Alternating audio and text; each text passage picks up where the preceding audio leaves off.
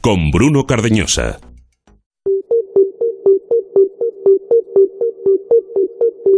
Eureka.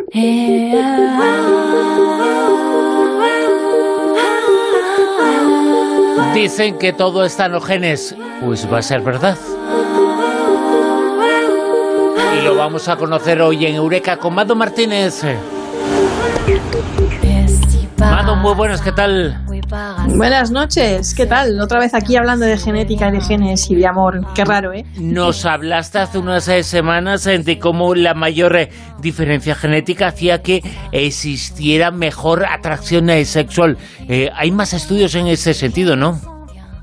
Pues este tiene que ver más con la satisfacción amorosa que con la sexual. Un estudio reciente de la Universidad de Yale acaba de descubrir otra variable genética relacionada con la satisfacción amorosa de las parejas.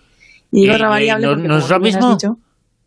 eh, no, claro, no, no, o sea, sí, pero es no. Una ironía, ¿eh? Es una ironía, Lo sé. Y digo, y digo otra variable porque, como tú bien has dicho, y, y recuerdan nuestros oyentes, hace unos cuantos eurekas estuvimos hablando sobre esa otra variable genética que en este caso estaba relacionada con la química sexual, que decía que a mayor diferencia genética, más química tenían las parejas debajo de las sábanas. Y tenía que ver con el antígeno leucocitario y lo que venía a decirnos eh, es que nuestro nivel de atracción sexual hacia la otra persona tenía que ver con sus anticuerpos, ¿no? O sea, cuanto más distintos somos genéticamente, pues más tontitos nos ponemos. Es algo así como muy biológico porque nuestro cuerpo sabe, aunque tú no seas consciente, que la otra persona te va a aportar una carga genética a, a tu prole que a ti te falta y por lo tanto vas a tener unos hijos con una serie de escudos defensivos más potentes, inmunológicamente hablando. Bien, lo sé, lo sé. Esto fue como un jarro de agua fría para muchos de nuestros románticos oyentes y todas estas cosas. Y, bueno, pero mira, eh, demuestra el dicho ese de que los opuestos se atraen por lo menos genéticamente. Pero, pero, pero, hoy vamos a hablar de amor y no de sexo, pero también de genes.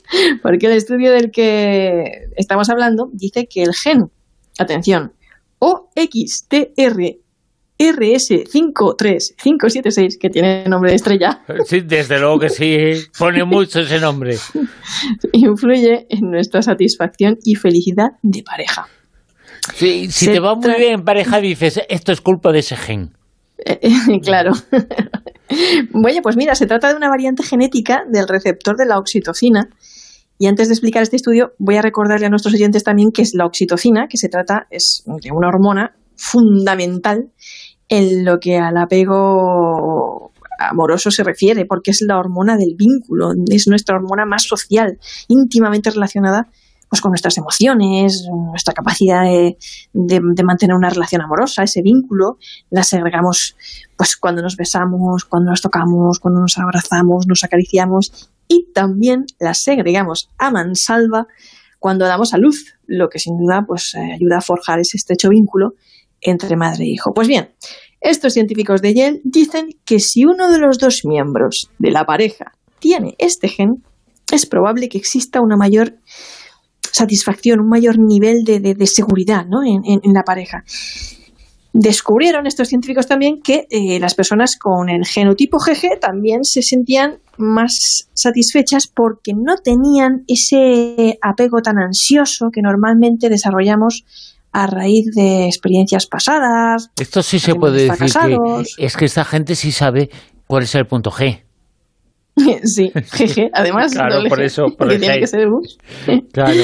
Pues mira, este sí que es un punto G importante. Claro. Porque, como dicen estos científicos, que también tienen una explicación psicológica eh, relacionada, es que eh, eh, los que tienen este genotipo no tienen esa inseguridad, ese apego ansioso que te hace sentir inseguro e inestable en una relación y que a veces, cuando no te sientes seguro hacia la otra persona, porque tienes miedo de que te haga daño, al final lo que haces es boicotear tú la relación mm. inconscientemente, ¿no? Porque es lo que decía, porque los que los que no tienen este genotipo, eh, eh, que pues eh, son como más ansiosos y, y, y, desarrollan esos traumas de experiencias pasadas, de matrimonios fracasados, infidelidades, rupturas amorosas dolorosas y otros traumas emocionales que hayamos ido acumulando en esta mochila de la vida que a veces pesa demasiado y que no sé por qué no tiramos cosas de vez en cuando porque no nos sirven ya para nada, pero que en definitiva nos minan la autoestima, nos hace sensibles al rechazo y nos impulsa a estar buscando aprobación de forma constante. Y como te decía Bruno, mm, te puede llevar a boicotear una relación, precisamente por esa falta de seguridad, por esa ansiedad que tienes, ¿no? por ese miedo, ese temor, y desde luego hace que no estés tan satisfecho o no disfrutes esa relación que podrías estar disfrutando, con palabras mayúsculas, ¿no? De otra forma, ¿no? En definitiva, que nuestro código de barras genético también influye en nuestra satisfacción amorosa y aunque el porcentaje de su influencia es pequeñito, ¿vale? Tan solo un 4%, pues no deja de ser un porcentaje simpático o puñetero, según se mire, ¿no? Y, bueno, ahí está este estudio. Eh, ahora se va a pedir eh, para compatibilidad de parejas eh, un estudio genético que va a demostrar si esa pareja es compatible o hay algo más. ¿Hay espacio de libre albedrío? Hay espacio, claro, porque precisamente el amor es magia, es que es mucho más que genética. A pesar de todos estos estudios y a pesar de todo lo que que diga la psicología. Y a pesar de todo lo que podamos decir los antropólogos sobre el amor y las variantes culturales y todo lo que tú quieras, sigue siendo un misterio. ¿Por qué nos enamoramos? Y más misterioso todavía, creo yo, ¿por qué nos desenamoramos? Porque, Porque eh, una persona con la que has llenado una, un cuaderno entero escribiendo su nombre mil veces. Y hormonalmente también existe una explicación a eso, ¿no? El por qué nos enamoramos. Y por qué nos desenamoramos también. ¿No? Mm, porque nos desenamoramos es algo que a mí me cuesta más entender, ¿no? Porque eh, si eh, existe... Eh, esas hormonas también tienen una fecha de caducidad, en cierto modo, ¿no? Bueno, tienen una explosión y luego una regulación. se cumplen otras cosas, pero no, no lo sé, ¿eh? Se pasan por unas fases, ¿no? El, enamoramiento inicial, esos primeros meses, esa, esa atracción, ese deseo, ese, ese, ese, desequilibrio hormonal que casi es una enfermedad y que creo que gracias a Dios se tiene que pasar porque si no, no podríamos trabajar ni concentrarnos en nada, ¿vale? Piénsalo detenidamente, ¿vale? que casi es una enfermedad, el amor, esa obsesión, ¿vale? Eh, se va transformando luego en, otra cosa y ahí juega un papel muy importante la oxitocina, como decíamos, que es la hormona del vínculo y de las mm. relaciones y la que, pues realmente juega un papel importante en, en, ese, en, ese, en esa relación, ¿no? en lo que va a suceder y cómo se va a ir prolongando. Eh, entran en juego miles de cosas y miles de factores. Es que las personas somos un mundo tan complejo y tan variado y el amor es algo que depende de tantas cosas y de tantas actitudes y, depende también de lo que tú eh, valores y de, lo que tú le dediques y, la importancia que tú le des o, el valor que tú le des.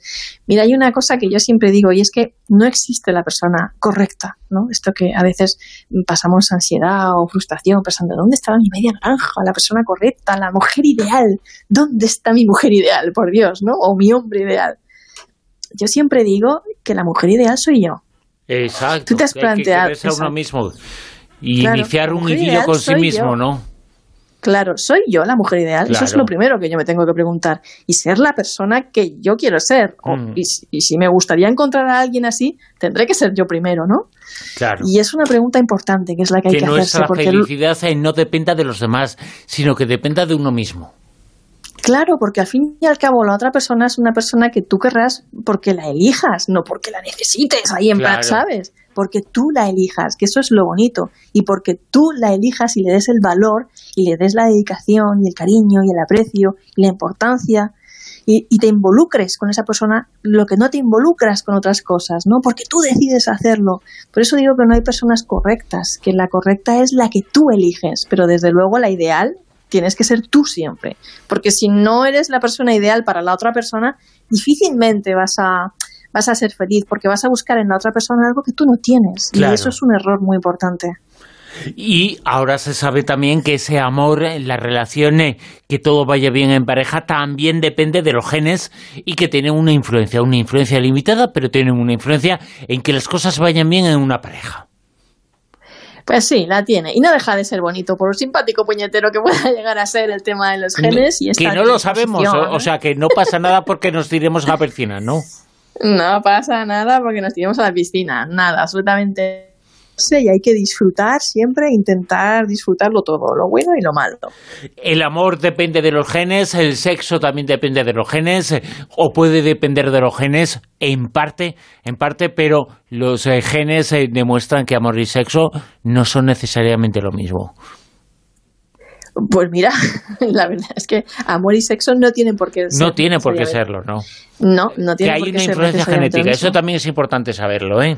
Pues eh, sí, lo que pasa es que si es con amor, pues más bonito, ¿no? Desde luego que sí, bueno. Pienso yo, vamos, en mi opinión, porque si no es un poco... De todas maneras te voy a decir una cosa, tu cuerpo, cuando tú pegas un polvo de una noche, no sabes si esa mujer eh, es un polvo de una noche o va a ser la madre de tus hijos. O sea, que oxitocina vas a ser igual. Exacto, exacto, exacto. Eh, que no le importa a la gente conocer a alguien que eh, a todo el mundo se desconoce antes de ir a la cama. Te enamoras después de eso, normalmente, ¿eh? Normalmente, pero bueno. no sé, no sé, depende, ¿no? Yo, yo, yo creo bueno, eh, antes eh, te, te, enseñaba, te decía, hasta que no te cases no puedes hacer nada. Bueno, pues eso genéticamente también es bastante complicado, ¿eh? Pero bueno. Bueno, yo me declaro firme defensora del, flechazo, de esto de decir. Claro. Mm, flechazo. Esto de que decíamos otro día, esto de me ha ganado poco a poco y tal. Bueno, no sé, yo, yo creo en el flechazo, eso que dices, eh, que no lo estás buscando, que no. de esa persona que llega a tu vida en el momento en el que ni la estás buscando, ni la esperabas, ni tal, y, y a lo mejor ni siquiera estás en, en modo me quiero enamorar no lo puedes evitar, ¿no? Y resulta que, que, que, que, te gana, ¿no? De una manera o de otra. Y lo bonito es, pues, que sea correspondido, claro. Y ahora se ha descubierto que los genes también tienen mucha importancia en el amor, en los eh, flechazos, en las relaciones eh, de pareja. Tienen importancia en que las cosas vayan bien. Mado Martínez, en Eureka, muchas gracias. Un abrazo grande. Eh, ah.